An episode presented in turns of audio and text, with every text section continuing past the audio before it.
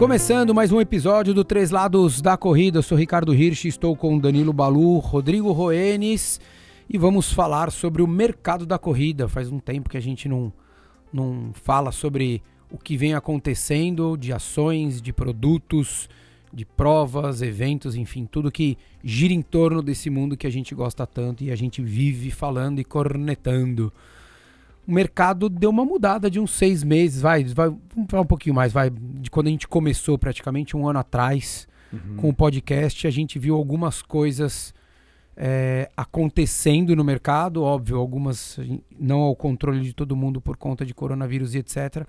Mas a gente viu uma mudança grande é, na parte de é, acho que ativação de marcas, eventos, produtos, posicionamento de World Athletics uma série de coisas. Como é que vocês estão vendo isso hoje? É, eu acho que de lá para cá é, houve um é, lá fora, né, um, um vai vem de marcas que patrocinavam, uh, principalmente nos Estados Unidos, que patrocinavam algumas maratonas, é, saíram e voltaram. Se eu não estiver enganado, um exemplo desse ano que desse ano para cá que a gente fez, acho que a Skechers era patrocinadora da maratona de Los Angeles. Se eu não tiver enganado, a ASICS voltou. Voltou. Era é, a ASICS antes? Exato. Voltou agora. Passou a ser é. Skechers e voltou agora a ASICS. Fora a quantidade de produtos lançados e algumas marcas aproveitando, obviamente, especificamente, né, essa, essa onda frequente aí de tênis com placa de carbono, as marcas é, produzindo seus produtos e fazendo alguns lançamentos. Aqui no Brasil, o que a gente acompanhou principalmente do final do ano para esse início de ano, é, algumas ações onde as marcas vêm trabalhando um pouco mais o lançamento de produtos. E... Ele desinvestou, né? Ele vai falar tudo, né? Não, Daí e, quando ele acabar de falar, obrigado, e, gente. e, e, algumas outras e algumas outras situações recentes agora eu vi que a parece que a Under Armour está passando por um momento um pouquinho delicado lá fora, é, principalmente é, do ponto de vista de, de vendas é, de produtos quando comparado com uma Nike, etc. E aqui no Brasil que a gente vê até recente, né, a, a operação da Nike sendo incorporada pela Centauro e outras ações. Então, Ainda quer dizer, foi oficializado, né, a Nike na Centauro, mas aí tá aquele a Netshoes entrou no, no, CAD, né? Tá um é. impasse aí para saber se de fato vai poder oficializar esta, esta, esta compra, esta união das, das duas marcas. É, eu acho que ali no que você falou, né, Rô, é, a gente vendo o movimento de algumas marcas. Eu acho que essa, a, as, algumas provas, como você falou da maratona de Los Angeles, que era ASICS, saiu, foi para Skechers e, e voltou agora para ASICS, a gente vê que os Estados Unidos, principalmente a, a, a ASICS América, passou por um período muito complicado, porque durante um tempo, exatamente no ano em que eles deixaram a maratona de Nova York, foi um ano onde a ASICS teve muito problema, é, a ASICS América teve problema de, de gerencial, de administrativo lá. Parece que teve alguma certa certo problema com, com é, eu não queria usar a palavra errada, mas é, desvio de verba ou um uso inadequado da verba que eles tinham lá. E foi por isso que a ASICS abriu mão da maratona de Nova York. Abriu de graça. Eu lembro que acho que foi coisa de 200 mil dólares que a, que a New Balance pegou, porque foi meio, meio de, de pontapé ali, meio de sopetão.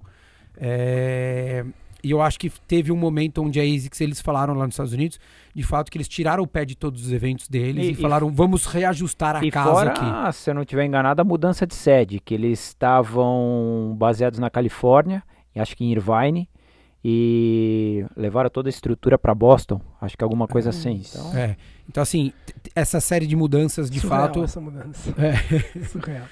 E é, o boi velho do estrelato ao lodo, né? Quer dizer, é. Boston é incrível, mas não, não faz sentido você sair lá de Irvine.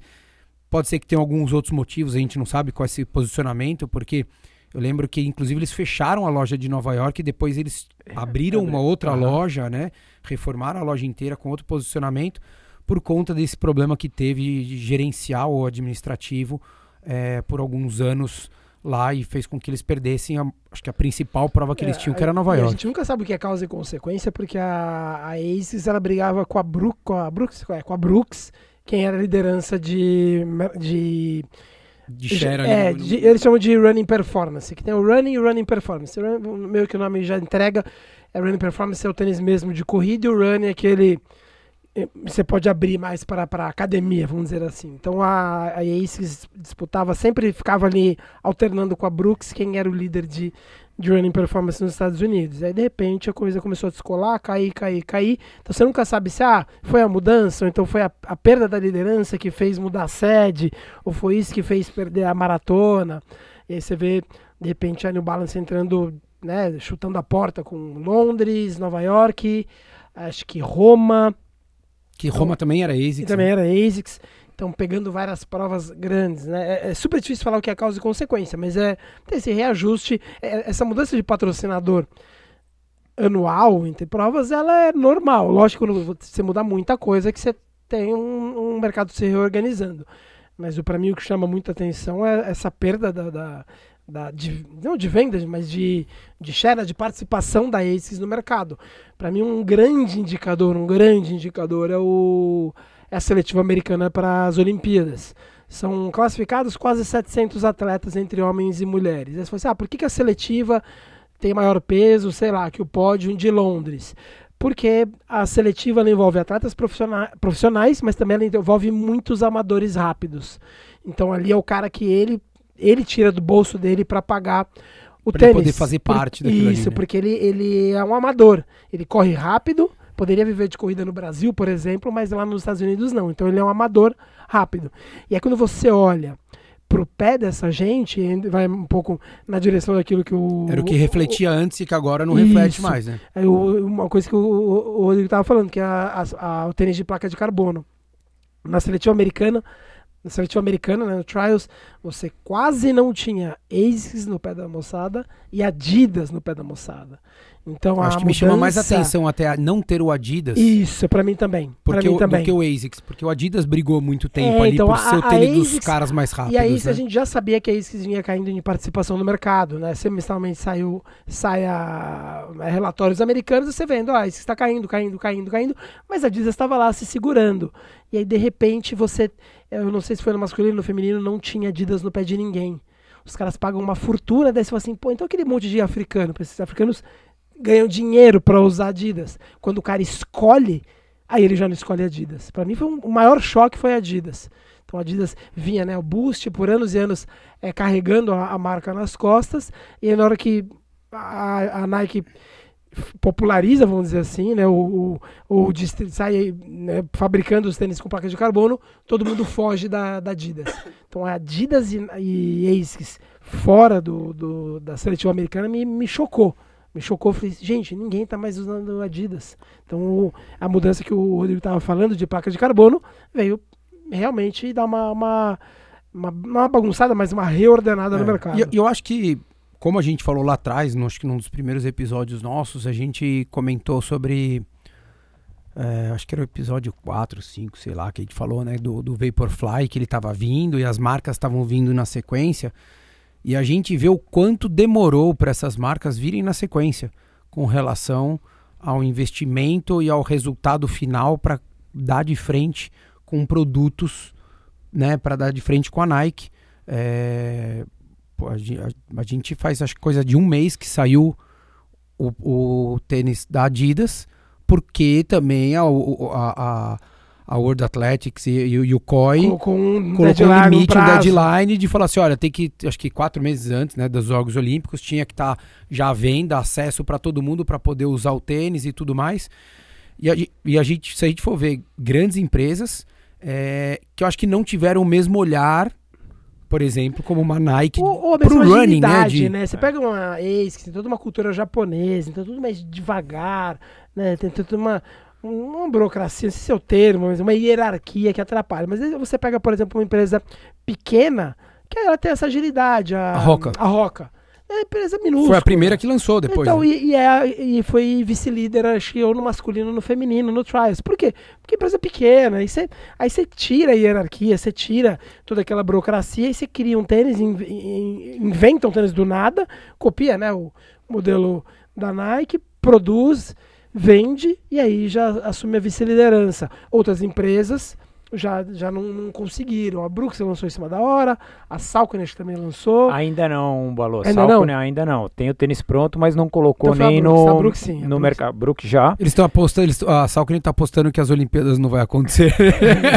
é, não, no prazo, né? E assim, quando a gente traz da, da época que a gente fez o, o, o, episódio relacionado a isso, que já tem quase um ano, se a gente traz para a realidade brasileiro, é, brasileira daquele período para cá, o que, que a gente vê? A gente vê desde então, né, a, as marcas então que operam no Brasil, a Roca, é, até onde a gente sabe, talvez retomando o mercado agora para o final de julho, início de segundo semestre aí, mas até então ela uh, praticamente parou. Uh, Salcone foi embora. Salcone foi embora, a Mizuno jogou a toalha. É, Zerou para começar de novo. saiu do jogo e aí quando a gente fala isso, saindo de patrocínios de eventos, saindo atletas. de patrocínio de atletas, etc. Algumas marcas presentes já aqui uh, com, uh, o que, que a gente pode falar com relação a isso? Então a Skechers, uma marca presente no mercado brasileiro, mas sem muita visibilidade e ação. Uh, comparado com, os, com, com as marcas concorrentes. O, o, mercado brasileiro ele é um, é um mercado completamente diferente do mercado americano. É aquilo que eu acho que é, é, em todos os sentidos, comercialmente falando e do ponto de vista de ações de marketing. Quando a gente fez lá o bate-papo com o Giovanni, que hoje está na New Balance, é um país que não é para amadores. Então, se você vai entrar no jogo, não dá para você entrar para ver o que, que acontece, porque senão você vai levar porrada de tudo quanto é lado. É, eu acho que, é, de fato é isso, mas eu, eu, eu vejo, eu acho que assim, se, eu, se eu fizer um, uma empresa para eu investir, sei lá, abridor de tampinhas, é, e é um mercado onde já é consolidado e tem marcas boas, é, eu acho que o mínimo que você tem que fazer é você saber se você tem um punch para você, né? Um punch, eu digo, parte financeira mesmo, para você acompanhar do que aquilo que o mercado vai te solicitar, é, que você invista co constantemente, né? É, porque não adianta você achar que você só coloca lá um, uma, faz uma produção e aquilo lá vai girar sozinho. Você tem que ter um capital de giro independente do que você vai investir ali porque de fato a coisa vem pingando. Os dois trabalharam em marcas de tênis aqui, sabe? Você não vai chegar e vai vender de uma hora para outra 5 mil pares. Você vai vender mil. E daí depois os, os outros 4 mil que você tem, vai mais 5 para uma loja, mais 8 para uma outra, mais 10 para cá, mais 20 para lá. E a coisa vai muito mais pingada e você tem que ter um, um capital ali para você manter o seu, o seu negócio de pé. E você saber que se você está entrando num mercado desse, não dá para você ficar cochilando a ponto de uma empresa tá há quase um ano, porque o, o 4% já tem um ano né, o, Vaporfly. O primeiro é... Dois... Não, não, o primeiro. É, 2017 então, foi o evento de Monza que, foi, lá, que era o Vaporfly, é. daí depois veio o 4%, né, na, que foi o segundo. é, na verdade, o 4% foi, foi o primeiro, ambos são 4%, o Flyknit e o primeiro. Isso. Mudou ali um pouco a malha, então teve 2017, aí 2018 lançou, é, o Flyknit 4% também, o ano passado esse Next. No final do ano. E agora ali. todo mundo na expectativa desse AlphaFly é, que deve ser lançado, eu acho que. Então, mas vocês não acham, vocês não acham que, que acho que as empresas meio que deram de ombro com relação. ninguém acreditou. Então, deram de ombro com relação a isso, tipo, ah, desencana, isso não vai pegar, isso é, não vai ser eu, legal. Eu acho que, acho que foi bem isso. Porque, porque assim... Na hora que viu, ah, pegou, e aí você tem que fazer o corre. Tem, tem que remar muito, acho né? que quem conseguiu, de novo, mas, uma empresa pequena. Não, mas assim, eu acho que o, o tiro certeiro é, foi naquele momento que eles fizeram o produto, eles, não é que eles fizeram uma ação... É, pô, eles fizeram uma mega ativação com aquele evento de Monza. O Breaking Two focado em, nos, nos atletas profissionais patrocinados por eles, e aquilo tem um efeito muito violento, diferente de você criar um produto diferenciado e lançar ele Não, no mas mercado. acho que é o Ricardo tá falando, mas assim, beleza, ter visto era só começar a copiar dali. Só que acho que ninguém Ainda acreditou. Não acreditou. É, ninguém acreditou. Ainda não acreditou. E, acho que eles não acreditaram e não tiveram uma leitura do mercado, porque assim, a, a Nike, se a gente for pensar lá atrás, eles não tinham uma visão super é, audaciosa, uma, uma vontade muito grande com o mercado de running. Eles tinham ali, mas a gente sabe que o dinheiro, a princípio da Nike, não vem do running, né? Vem do, do futebol. né? Vem do outfit, né? Da roupa ali que é bonita e tudo mais, todo mundo quer usar. Da atitude. Da atitude, né? Do, do, do, conceito que foi criado em cima da marca. É um, um baita exemplo de marca que foi, que foi criado isso desde, desde do, de quando ela surgiu. E eu acho que na hora que a Nike olhou para isso, entendeu o que ela podia fazer, fez esse breaking two e ela teve um resultado, ela falou: opa, peraí, isso não, eu não tinha uma visão de que esse mercado era tão bom, mas olha o quanto isso está me trazendo, porque continuava alinhado com o conceito da marca deles, de tudo que eles criaram lá atrás. É, continuava sendo uma marca de desejo, você continuou gerando experiências que é, inspiravam as pessoas, que era o Breaking Two, e no final das contas eles começaram a vender muito tênis. E não era só o, e, o, o lá o Kipchoge e os outros correram com ele, correram com, com 4%, mas veio um monte de tênis aí no embalo, né? Veio outros modelos da Nike que hoje teoricamente é o que paga a conta deles, são os outros modelos, não é o 4%, porque vende é. muito menos, porque ele é muito caro. Não é só no Brasil, né? Proporcionalmente ele é caro no mundo inteiro. E eu, eu vejo, vi as outras marcas que podiam dar de frente, acomodaram, acho que não tiveram essa leitura do, do, do mercado da corrida. Era muito difícil, né? Prever não, ou, ou, não tinham a leitura, e algumas a gente sabe que não tem o caminhão de dinheiro que tem a Nike. Que tem a né? Nike, exatamente. E caminhão e acho que atleta, atletas, né? Exato. Como o Balu falou, não é só o tênis, não é, é só o produto, o, né? Você gerar essa. É, por exemplo, a Adidas, a Adidas tem esse tem esse caminho de dinheiro. E daí, eu, essa que é a minha surpresa. Você tem um monte de africano correndo de Adidas, mas na hora que você desce, ninguém escolhe Adidas. Ou seja, esses caras estão correndo porque eles, entre aspas, têm que correr com Adidas. Para mim, foi o maior choque do, do, do, Trials, do foi esse. É você ver que Adidas. É, é, como a gente tem outra marca que fez muito isso no Brasil, que era a fila, né? Todo, todo pódio era, era fila, fila. Só que quantas, quantas pessoas vocês conhecem que corre de fila? Não, e... Ou que compraram algum tênis Ou da fila. Ou que compraram algum fila. E, e, se a gente pensar agora, é igual essa, é, é, essa aquisição recente por parte da Centauro com relação à operação da Nike. Pensando aqui, eu acredito que se fosse, é, um exemplo, se fosse é, a Centauro pensando na operação ou fiz, tivesse realizado a aquisição da operação da ASICS, que é uma grande operação, é, da operação da Mizuno, talvez, é, friamente analisando, talvez a Netshoes não fosse nem discutir. Nem atrás. Por quê? O mercado, a, o Nike, enquanto o mercado de futebol é violentamente forte, e por mais que eles não estejam envolvidos na corrida, eles estão vendo que, putz, esse boom de produtos que a Nike está vendendo é, comparado com os concorrentes. Então, é que, a, é talvez... que a Nike entra em todos os esportes, né? Esse é o ponto. A Nike no futebol, no tênis, no skate, é, no skate, no casual. É. Agora, a ASICS fica no, no, na corrida, no running. É, a Brooks é só no corredor core, né? Então, aí a Nike você abriu o leque, aí você para você é, é, na altura, assim, nessa com essa característica no Brasil você só tem a Nike e a Adidas. O resto é tudo nichado. E, Fala. Não, Balu, e assim, quando a gente pensa, mesmo lá fora, né, é, a gente sabe o quão forte é, com relação à marca é o vestuário da Under Armour. É muito forte.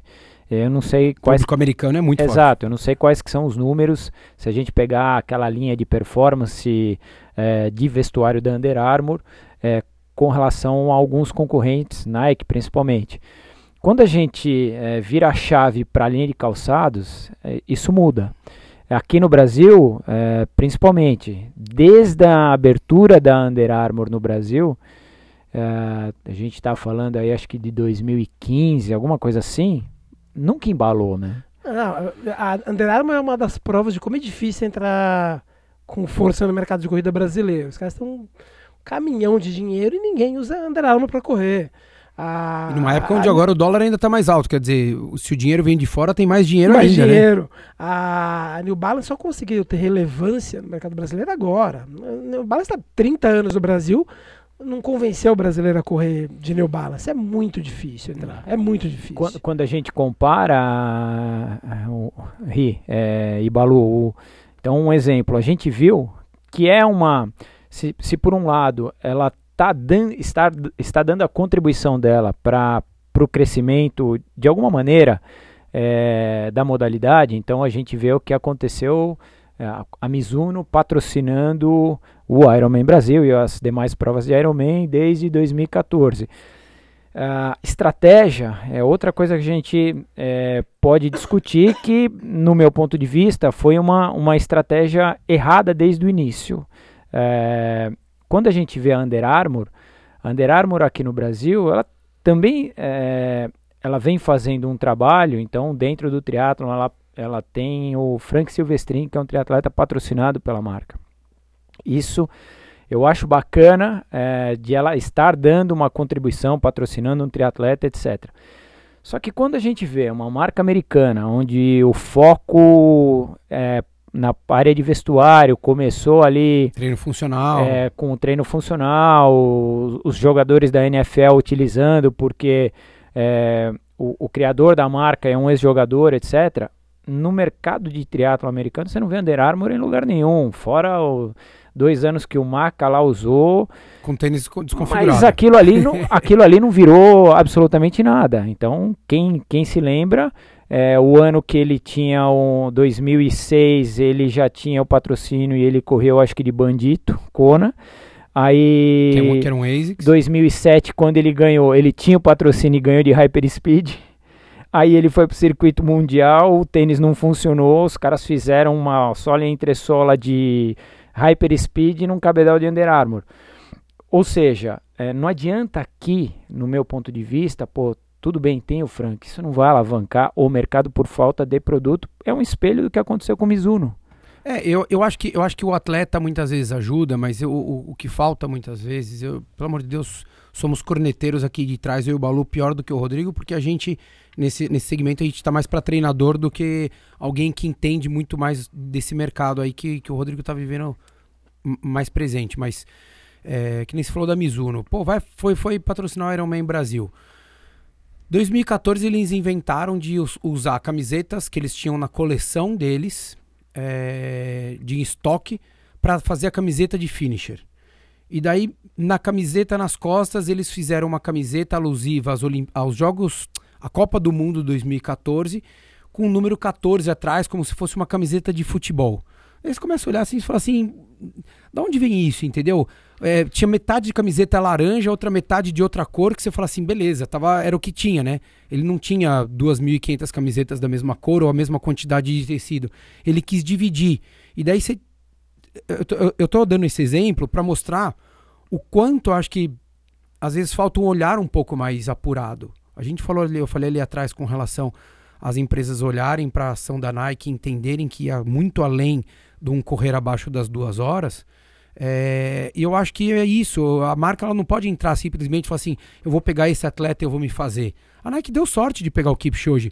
Porque assim teve um monte de marca. O Kipsang era, era, era Adidas, não era isso? Foi recordista mundial também. E só que a Adidas na época tinha o Boost, só que não teve a visão de querer fazer ações e não quis colocar dinheiro, não enxergou um mercado potencial como a Nike enxergou e daí você perde uma oportunidade como essa. Não, e, e outro detalhe né? de algumas marcas, a menina que venceu o Trials agora, Balu, eu não lembro o nome dela, que ela é uma atleta da Roca.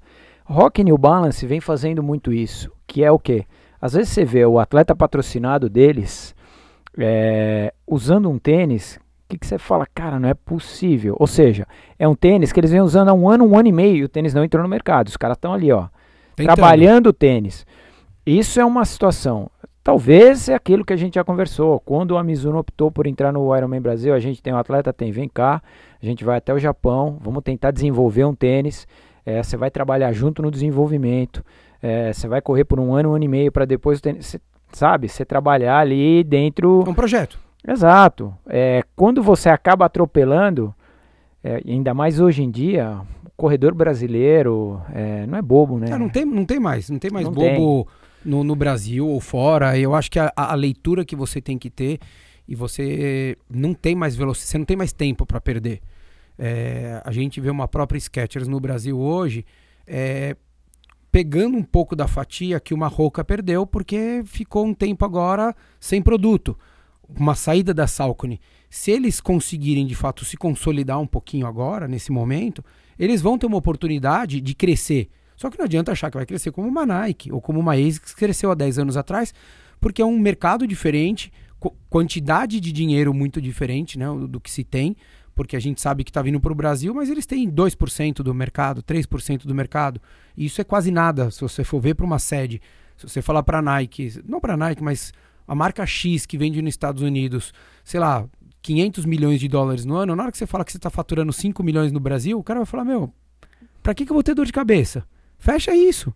Né? É, bem é, isso. é meio que aconteceu com a Salcone. Pô, ficar tendo dor de cabeça para saber quem vai importar, quem não vai importar, quem vai nacionalizar, como vai operar, operar a venda. Por causa de 5 milhões, eu tô falando de 500 não, e, milhões aqui e, nos Estados não, Unidos. No, Fecha isso daí, e, não me dá dor de cabeça, não me manda nunca mais um e-mail. no né? caso da Salcone, a época que eu... Esses números eu criei da minha cabeça, tá, gente? Que, que eu trabalhei... Na operação ali de 2000 e a operação em si ela começou sendo montada 2007, 2008 ela começou a rodar era com o Blue na época? Era com o Blue. Então eu trabalhei lá início de 2011 a quase final de 2012. E aí depois eles ficaram até 2016. Aí veio a operação uh, da BR Sports, né, que é o Grupo Sforza, lá de Campinas. E aí o que, que eu acho? Uh, de novo, é aquela história de um distribuidor falar, pô, vamos, vamos trabalhar nesse nicho você não conhece esse nicho a fundo e você não tem paciência. Cara, vamos pôr o break-even daqui 12 meses, cara. Se não, não é assim que funciona. Não. Os caras falaram, cara, isso não é para nós. O, o mercado deles, obviamente, que é outro. É a escola de idiomas, é alimentos e bebidas bem mais forte. E jogar a toalha. A Salcone lá fora fala, cara, mas de novo não deu certo. Terceira vez. E aí eles. A, a, até onde, é, até onde eu tinha conhecimento, eles tinham interesse de entrar como subsidiária mesmo. Mas quando vê a burocracia que é, fala, cara, será que vale? Então, daí acho será que, que vale a força? valores, é o tal de não é para amadores, né? É, não é para amadores e pelo valor que se paga, né? A gente de fato, é, o, o que brilha muito muitas vezes ao, aos olhos do, das marcas lá fora é que a margem que se trabalha no Brasil não existe no mundo inteiro.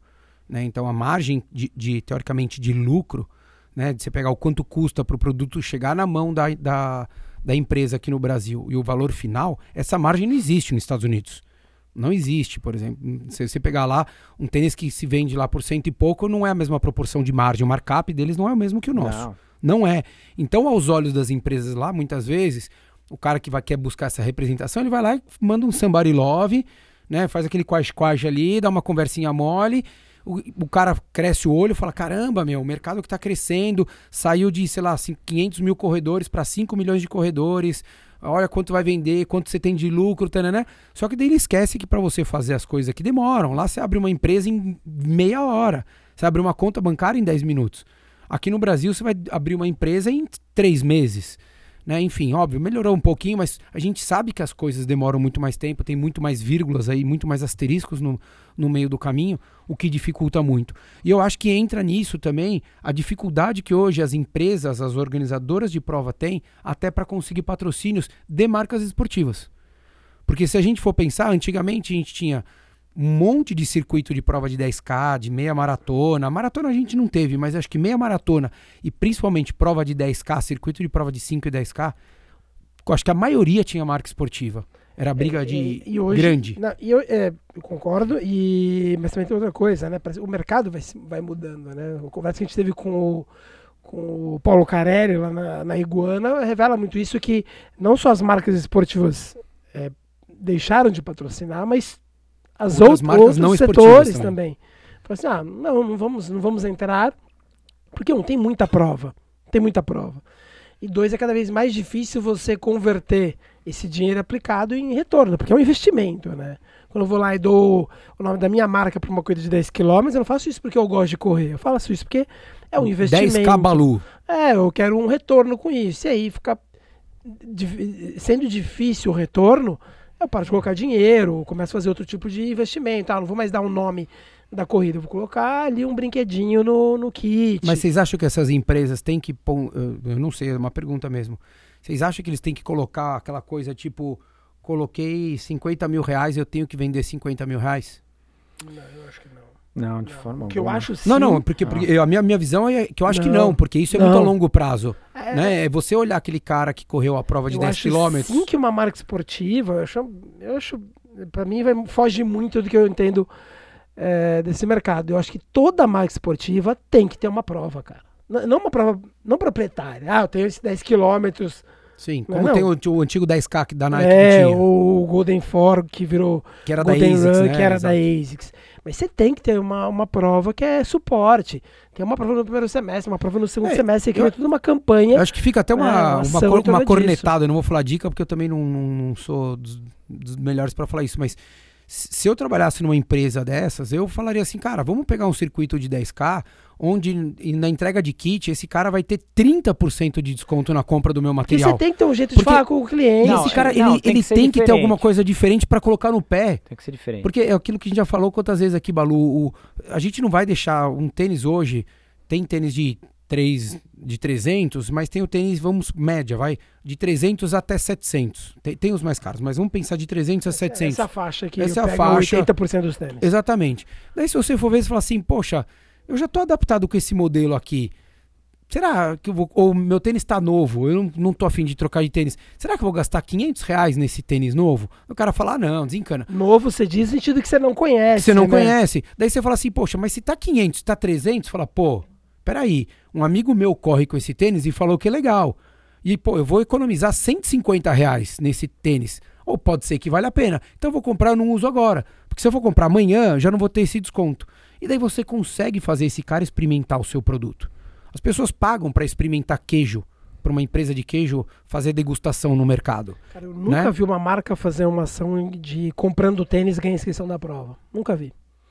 Ah, vai ter a corrida aí da, da marca do Roenes. Tá, você comprou o tênis do Então, Roenes 400 reais, você ganhou inscrição Sabe- para os 10 km do Roenes. Você falou isso, sabe o que me veio à cabeça? A ação que teve quando o ativo ainda era só um site de venda de foto, né? Ele e, e- e uma inscrição geral, lembra? Ele é- o core business dele era vender fotos do, do, do, do ativo.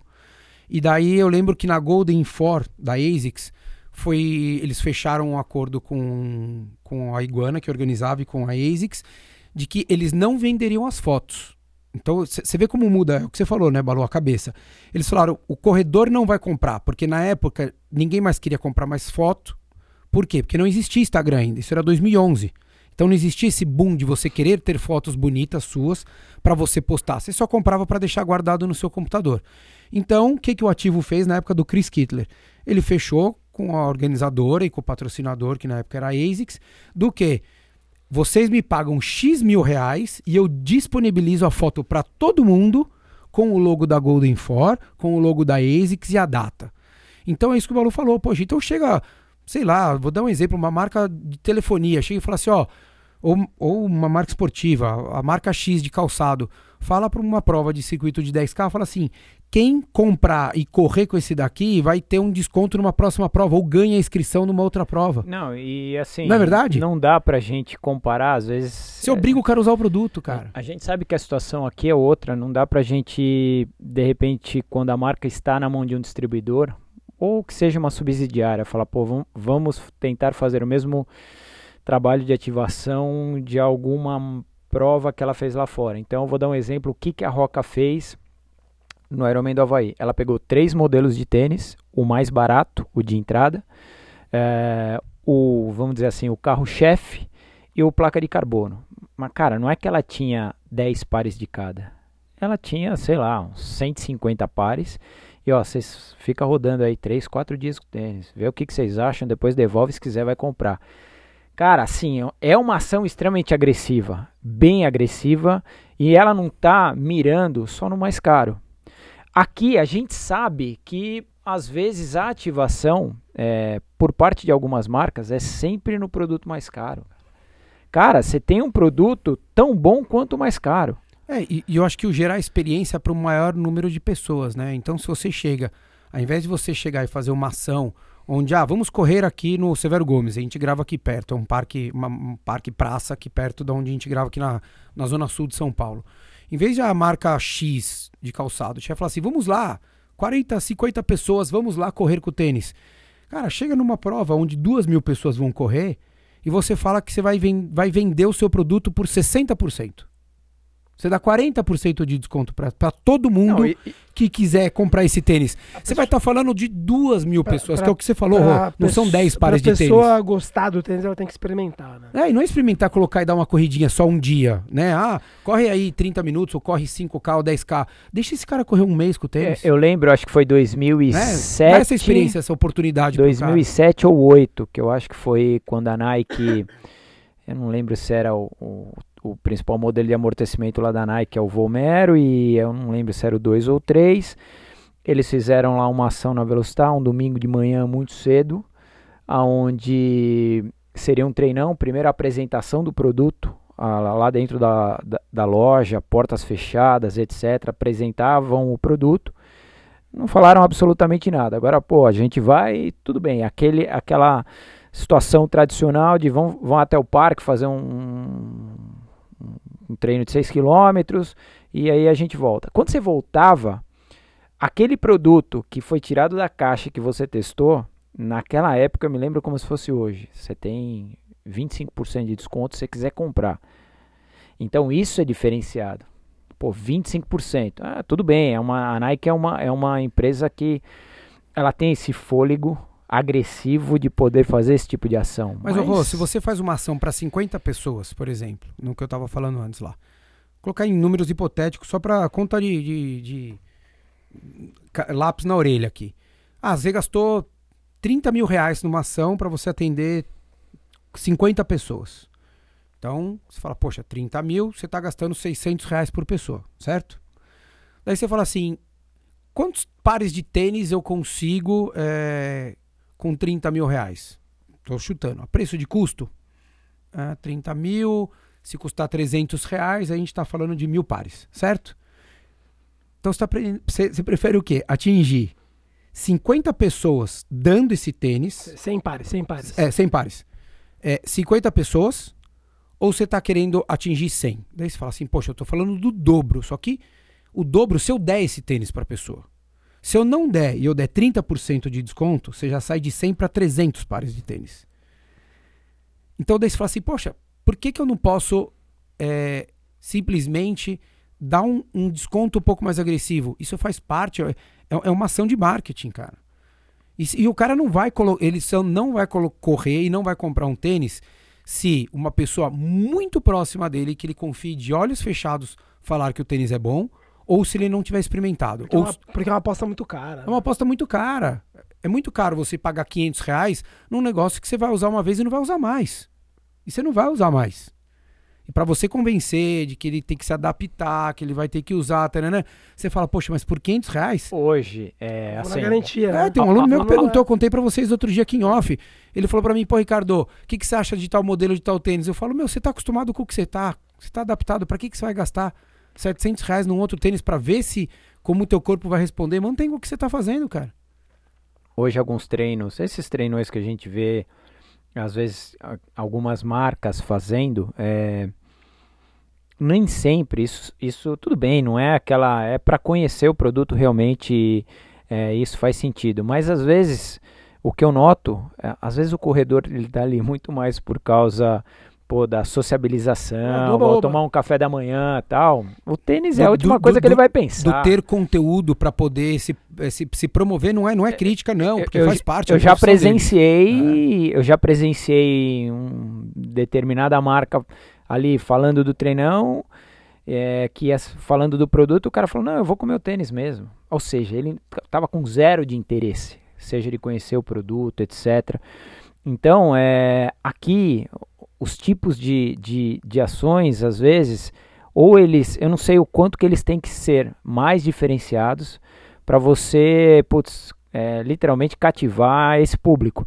É, e aí vocês, outra coisa que eu vou perguntar para vocês, é, do ponto de vista de vocês, o quanto que hoje cada vez menos a gente vê, mas vamos pegar de 10 anos para cá, o quanto que era viável é, uma marca de tênis patrocinar ou apoiar uma assessoria esportiva? O quanto que, é, do ponto de vista é, da parte comercial, quanto que isso, a época que era mais forte, que a gente via é, muita assessoria esportiva no Brasil inteiro com diferentes parceiros de marcas, o quanto que as ações com assessorias esportivas reverteriam em, em, em, vendas, literalmente falando. É, eu, eu acho que o, grande erro for, foram as marcas se afastarem do público maior, independente qual ele seja. Se você quer vender, você quer vender o máximo de coisas possíveis, maior quantidade de produtos que você tenha. Para mim, se eu vou vender para o Balu ou para o Rodrigo, para mim tanto faz. Eu quero vender para os dois, eu não quero vender só para um, né?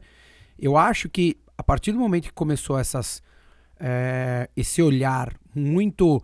Ah, vamos falar com essas 40 pessoas, vamos falar com esses 10 é, é, corredores, vamos falar com esses 5 treinadores. Você fala assim, eu acho que você errou, porque você não pode achar que nesse montante que eu falei aqui deu 85 pessoas, você não pode falar que 50, 85 pessoas vão conseguir atingir as 5 milhões de corredores que existem.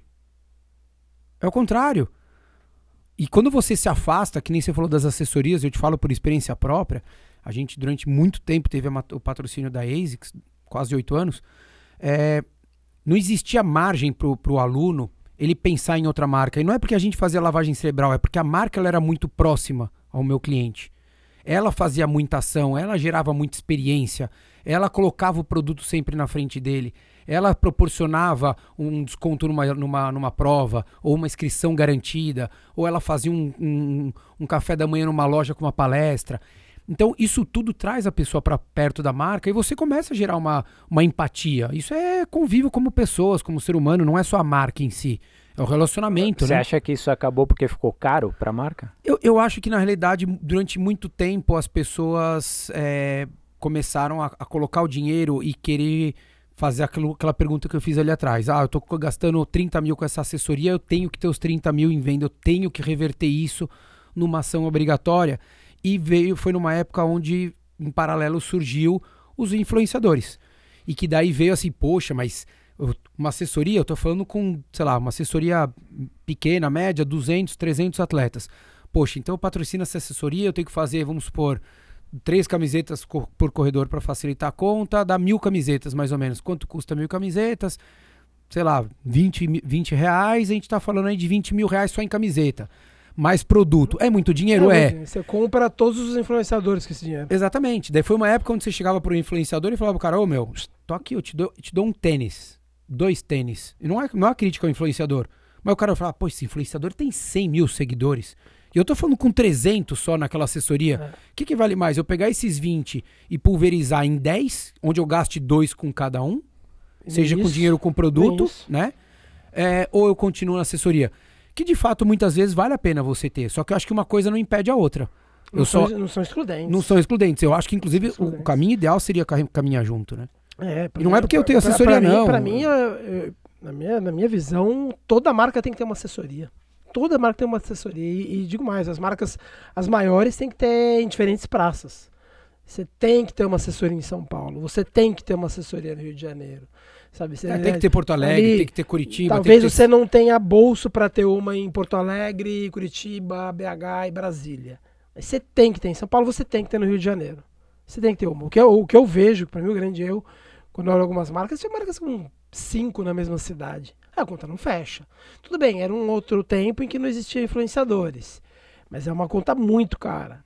Só que o, a, a, assessoria ela te dá o, ela te dá ali a, segurança técnica, porque o pessoal da marca não entende de corrida, né? O consumidor brasileiro tem essa ilusão de que pessoal, Quem trabalha em marca de marca entende alguma coisa de corrida, eles têm essa ilusão. Ele entende de projeto de marketing, é, né? Entende de paleta de cor, essas coisas, entende de corrida. E aí você tem que ter o é, alguém para dar um embasamento ali, técnico, para falar, para dar treinão, para dar palestra, para fazer o relacionamento. É, é, que na hora na ponta ali no, no, Excel o cara viu, falou, pô, para que, que eu vou ter três assessorias, né? Uma em BH, uma em São Paulo no Rio, se esse dinheiro eu compro todos os os influenciadores ainda sobra dinheiro e atinge um número maior. Isso vai dar um pouco de miopia. Porque o influenciador também não dá é, não dá, mas técnico. Esse, é, nenhum, não, nenhum, e, nenhum. E eu acho que também passou um pouco. Eu acho que no começo se vendia mais. O próprio influenciador, acho que ele tinha uma coisa muito maior. Quando era de menor, influência né? menos, Isso. entendeu? Porque era um ou outro que tinha.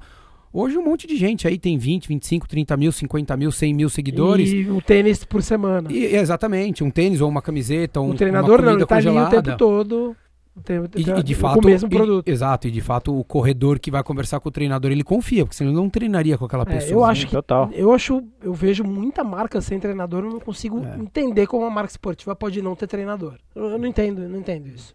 Porque não tem como, cara. Você o seu a sua garantia de de ter um entendimento técnico ou que alguém passa, valide, né? Ou que alguém valide, né? Isso, assim, Pô, ele eu... passa por um treinador. Ele é. passa por um treinador. Porque, de novo, quem trabalha em, mercado esportivo não entende nada de esporte. E, e a, nada, nada, nada. E, e, a Con, e a conversão, que é aquilo que a gente falou da prova, né? O cara que coloca 5 mil no patrocínio numa prova pode esperar uma venda de 50 mil. É, serve para a empresa esportiva. Ela, ele vai colocar na camiseta, no site, no Instagram, vai uniformizar os professores. Aquilo não vai converter numa venda direta naquele momento. Ah, anunciei agora que eu sou patrocinado pela marca X. Não vai ser em uma semana que vai vender. Porque o cara muitas vezes acabou de viajar e trouxe dois tênis, ou ele ganhou um da esposa, ganhou um do amigo, ou ele acabou é, de comprar verdade, um outro. Você tá pagando para a marca um direito de falar com os clientes dela. Exatamente. Você está usando a mídia, né? Vou o, patrocinar o aluno vira a mídia, né, de Curitiba. Ah, tem 3 mil inscritos. 3 não, tem as outras partes. Tem 5 mil inscritos.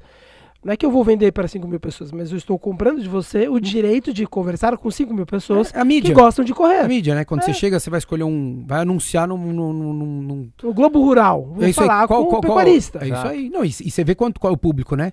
Quanto, quantas pessoas assistem, qual o ibope disso daí, qual, qual a, a audiência Os que tem isso. Deles. Exatamente. Então acho que são coisas que, que de fato falta um pouquinho, eu acho que o mercado vai se readequar. Eu acho que eu falei até um pouco tudo isso para chegar aqui. Porque é engraçado, passou do tudo pro nada, né? Você tinha todo um monte de assessoria Não, no Brasil para primeiras um monte. pagavam, mas, né? mas você, então, Ri, mas você acredita que essa exatamente esse cenário de marcas de 15 anos atrás, 10 anos atrás, mais parceiras. o pagar não. Acha, não, o pagar não, mas você acha que elas retornam de, de vai ter que retornar. a uma algumas assessorias e, e, cara e trabalhar não adianta chegar lá e pôr a marca na camiseta cara. Não não adianta. não e a gente já viu isso. Já já. Só que assim eu te falo por exemplo a gente fazia tem as relacionamento ações, tem que ter o relacionamento o relacionamento é, e o relacionamento de proximidade, de oportunidade, presença. de presença, né? De, de você ser muito próximo dos, das pessoas que influenciam naquele momento. Então você vai chegar numa assessoria, não adianta simplesmente você falar assim pro treinador: toque quatro pares de tênis e roupa. Se você não trouxer esse cara pro seu lado, para ele de fato entender o que é aquela marca, o posicionamento. A gente vê muito, um exemplo muito bom disso que é o Ademir com a Olímpicos. O Ademir bom, Paulino. Acho muito bom. É um cara que foi na fábrica, entendeu, ajudou a desenvolver o tênis, tá fazendo os treinões. Isso, quanto o, o Ademir vai chegar e vai falar pro aluno dele, se o aluno confia no Ademir, ele vai falar assim, cara, o que esse cara tá falando é verdade. Porque esse cara, não, ele... O Marcos Paulo com Adidas. O Marcos Paulo com Adidas. Então, assim, é, se você não, não, não, não, faz isso, a gente fazia a, ações na ASICS, cara, o que a gente vendia era assustador, assim. Assustador que eu digo, óbvio, não é mas assim, você faz, a gente fazia um evento, levava 50, 60 pessoas numa loja da ASICS, isso há 5, 6 anos atrás, a gente vendia 15, 18, 20 mil reais. Porque eu chegava lá no dia da loja, todo mundo tem 25% de desconto. Pô, óbvio, a gente já marcava numa data onde era perto de Dia dos Pais, final de ano, onde o cara vai comprar presente para dar para não sei quem, que o cara vai tá, começar a treinar para uma prova, que ele quer. E a gente avisava antes, ó, vai ter evento lá na loja da ASICS, eles sempre fazem desconto. E daí o cara já falava, pai, então eu ia comprar um tênis agora, eu espero. Vou comprar na loja da marca que apoia o meu treinador, a assessoria que eu faço parte. A partir do momento que você começa a se, se afastar disso, daí você fala assim, poxa, eu tô me vendendo por causa de dois pares de tênis, sendo que a marca não tá dando mais nada para os treinadores, pro, pro, né? Você fala assim, não vale a pena, eu compro meus pares de tênis. Eu não preciso ficar amarrado com uma única marca. E daí eu acho que o mercado vai ter que, voltando à sua pergunta, vai ter que se adequar e vai ter que olhar, porque a gente falou do Marcos Paulo. Imagina o Marcos Paulo chegar agora e, e fica sem marca esportiva, vamos supor. Ele vai ter liberdade para falar o que ele quiser. Daí você vai ver o que é influenciar. Daí ele vai mostrar o que ele falou aqui na mesa, quando eu perguntei para ele: quem você acha que influencia mais, influenciador ou você? Ele fala: eu. Tira a marca esportiva dele e fala assim: você vai ver o quanto ele vai influenciar a compra de produto. Muito mais. Sim, total. Muito mais. Porque hoje ele não pode, óbvio, ele não vai falar que a Nike é ruim porque ele é Adidas, ele não vai falar que o ASICS é ruim porque tem Adidas. Só que ele tem muito mais informação da Adidas, ele tem muito mais proximidade com a marca. Ele sabe tudo que eles estão fazendo de ação, ele sabe tudo que eles estão investindo de esse é o trabalho direito que tem que ser feito. Acho que quando você envolve tudo isso daí, a chance de sucesso para a marca é e, violenta. E, e, outro detalhe, né? Também algo que aconteceu no segundo semestre do ano passado, é, que foi a, a, a, participação, a entrada a societária é, do tenista do Roger Federer junto a On Running, que é uma marca suíça, obviamente é, eles já, certeza que eles já vinham conversando. Eu vi até a partir do Por isso momento... que ele saiu um ano antes da Nike, né?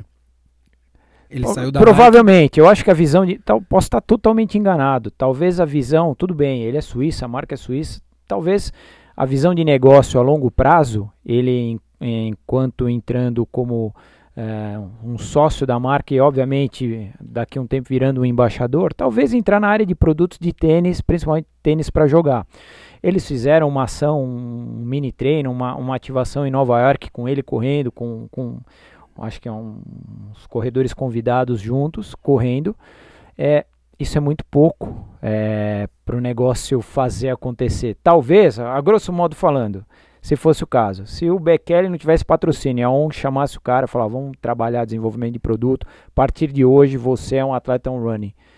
Cara, a probabilidade de alavancagem da marca em vendas, acredito eu que seja muito maior no médio e longo prazo. O usuário de corrida do de tênis que o Federer, corrida, que é indiscutível a credibilidade que ele tem diante de tudo que ele fez, porém num outro segmento. Mas isso só reforça o que o Balu falou a maioria das pessoas que trabalham lá não entendem do, do, do, do, que eles estão fazendo. Mesma coisa que contratar um cara que trabalha com área de marketing vai vender, vai trabalhar na, na Wilson. É, no, no, Esse no, cara fala assim, eu, eu entendo de estratégia de marketing, mas o mercado do tênis, para ele, não, é uma novidade. Eu, eu acho, Ri, no caso deles, e aí falando de On, é, então, assim, um, um dos, são, uh, um dos sócios, na verdade, é o, o, o Olivier Bernard, um ex-triatleta, ele trabalha na linha de, de, frente de desenvolvimento, indiscutível o que, o que a ON vem trabalhando é, no triatlon como com atletas patrocinados.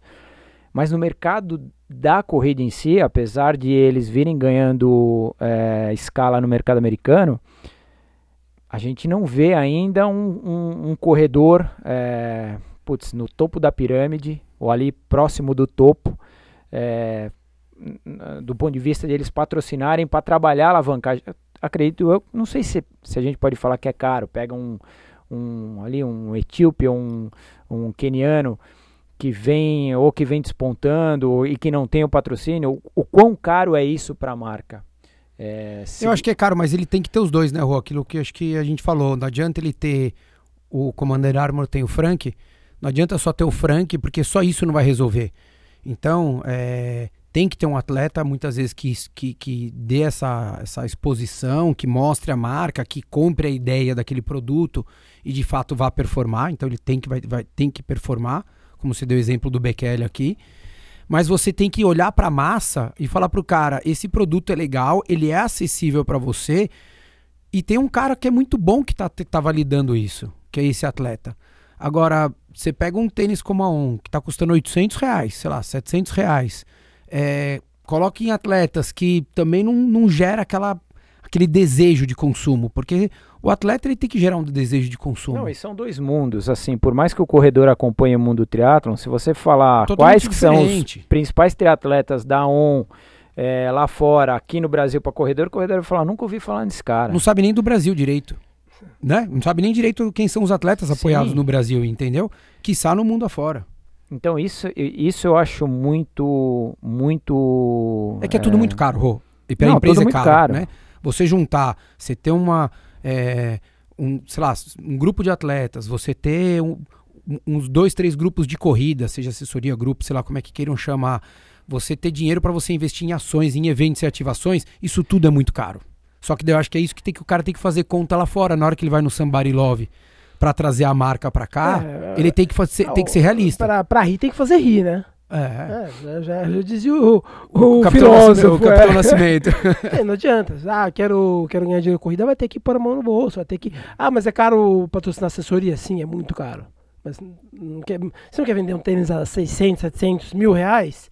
Você também tem que gastar dinheiro. É isso. Infelizmente é isso. Eu acho que para o mercado é, tá faltando um pouco dessa clareza e acho que vai ter um equilíbrio hoje do que vale a pena onde você investir. Vou investir para falar com 30, vou investir para falar com mil Às vezes é o mesmo dinheiro.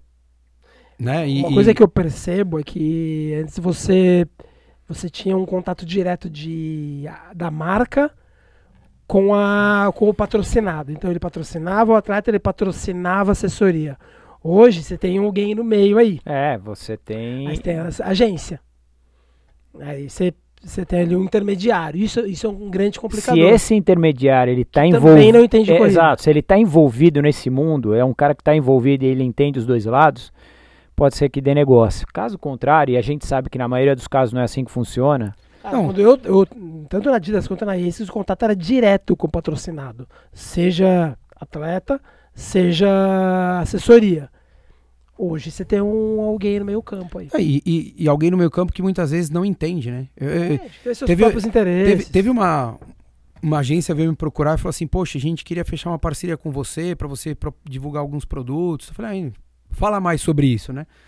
Daí, o resumo da, da, da, da, da oferta que essa agência fez para mim, é, juro, foi uma única ligação, durou cinco minutos, eu praticamente bloqueei o telefone da pessoa ah, olha, a gente vai divulgar tal, e daí você vai ter um link que você coloca, e cada pessoa que baixar este aplicativo que você vai divulgar, você ganha dois reais. Daí eu, eu falei assim, peraí, eu vou ter que validar um negócio, eu nem cheguei a concluir, nem sabia se o produto era bom ou não, mas eu, na minha cabeça eu falei pessoa, eu vou ter que assinar embaixo, validar um negócio para eu ganhar dois reais? Daí eu falei, não, tá, tá errado. Não é possível, porque você acha que a agência tá ganhando 4 reais? Tá ficando com dois e tá me passando dois? Não é isso, né? E daí você fala assim, com, com, conclusão, se, uma, se alguém aceita isso, esse cara, ele não vai pro, pro, pro, propagar. E ele não vai validar, ele não vai ser fiel a isso. Ele não vai entender se esse produto é bom, se ele tem qualidade, se vale a pena você levar adiante, se vale a pena você comprar essa briga.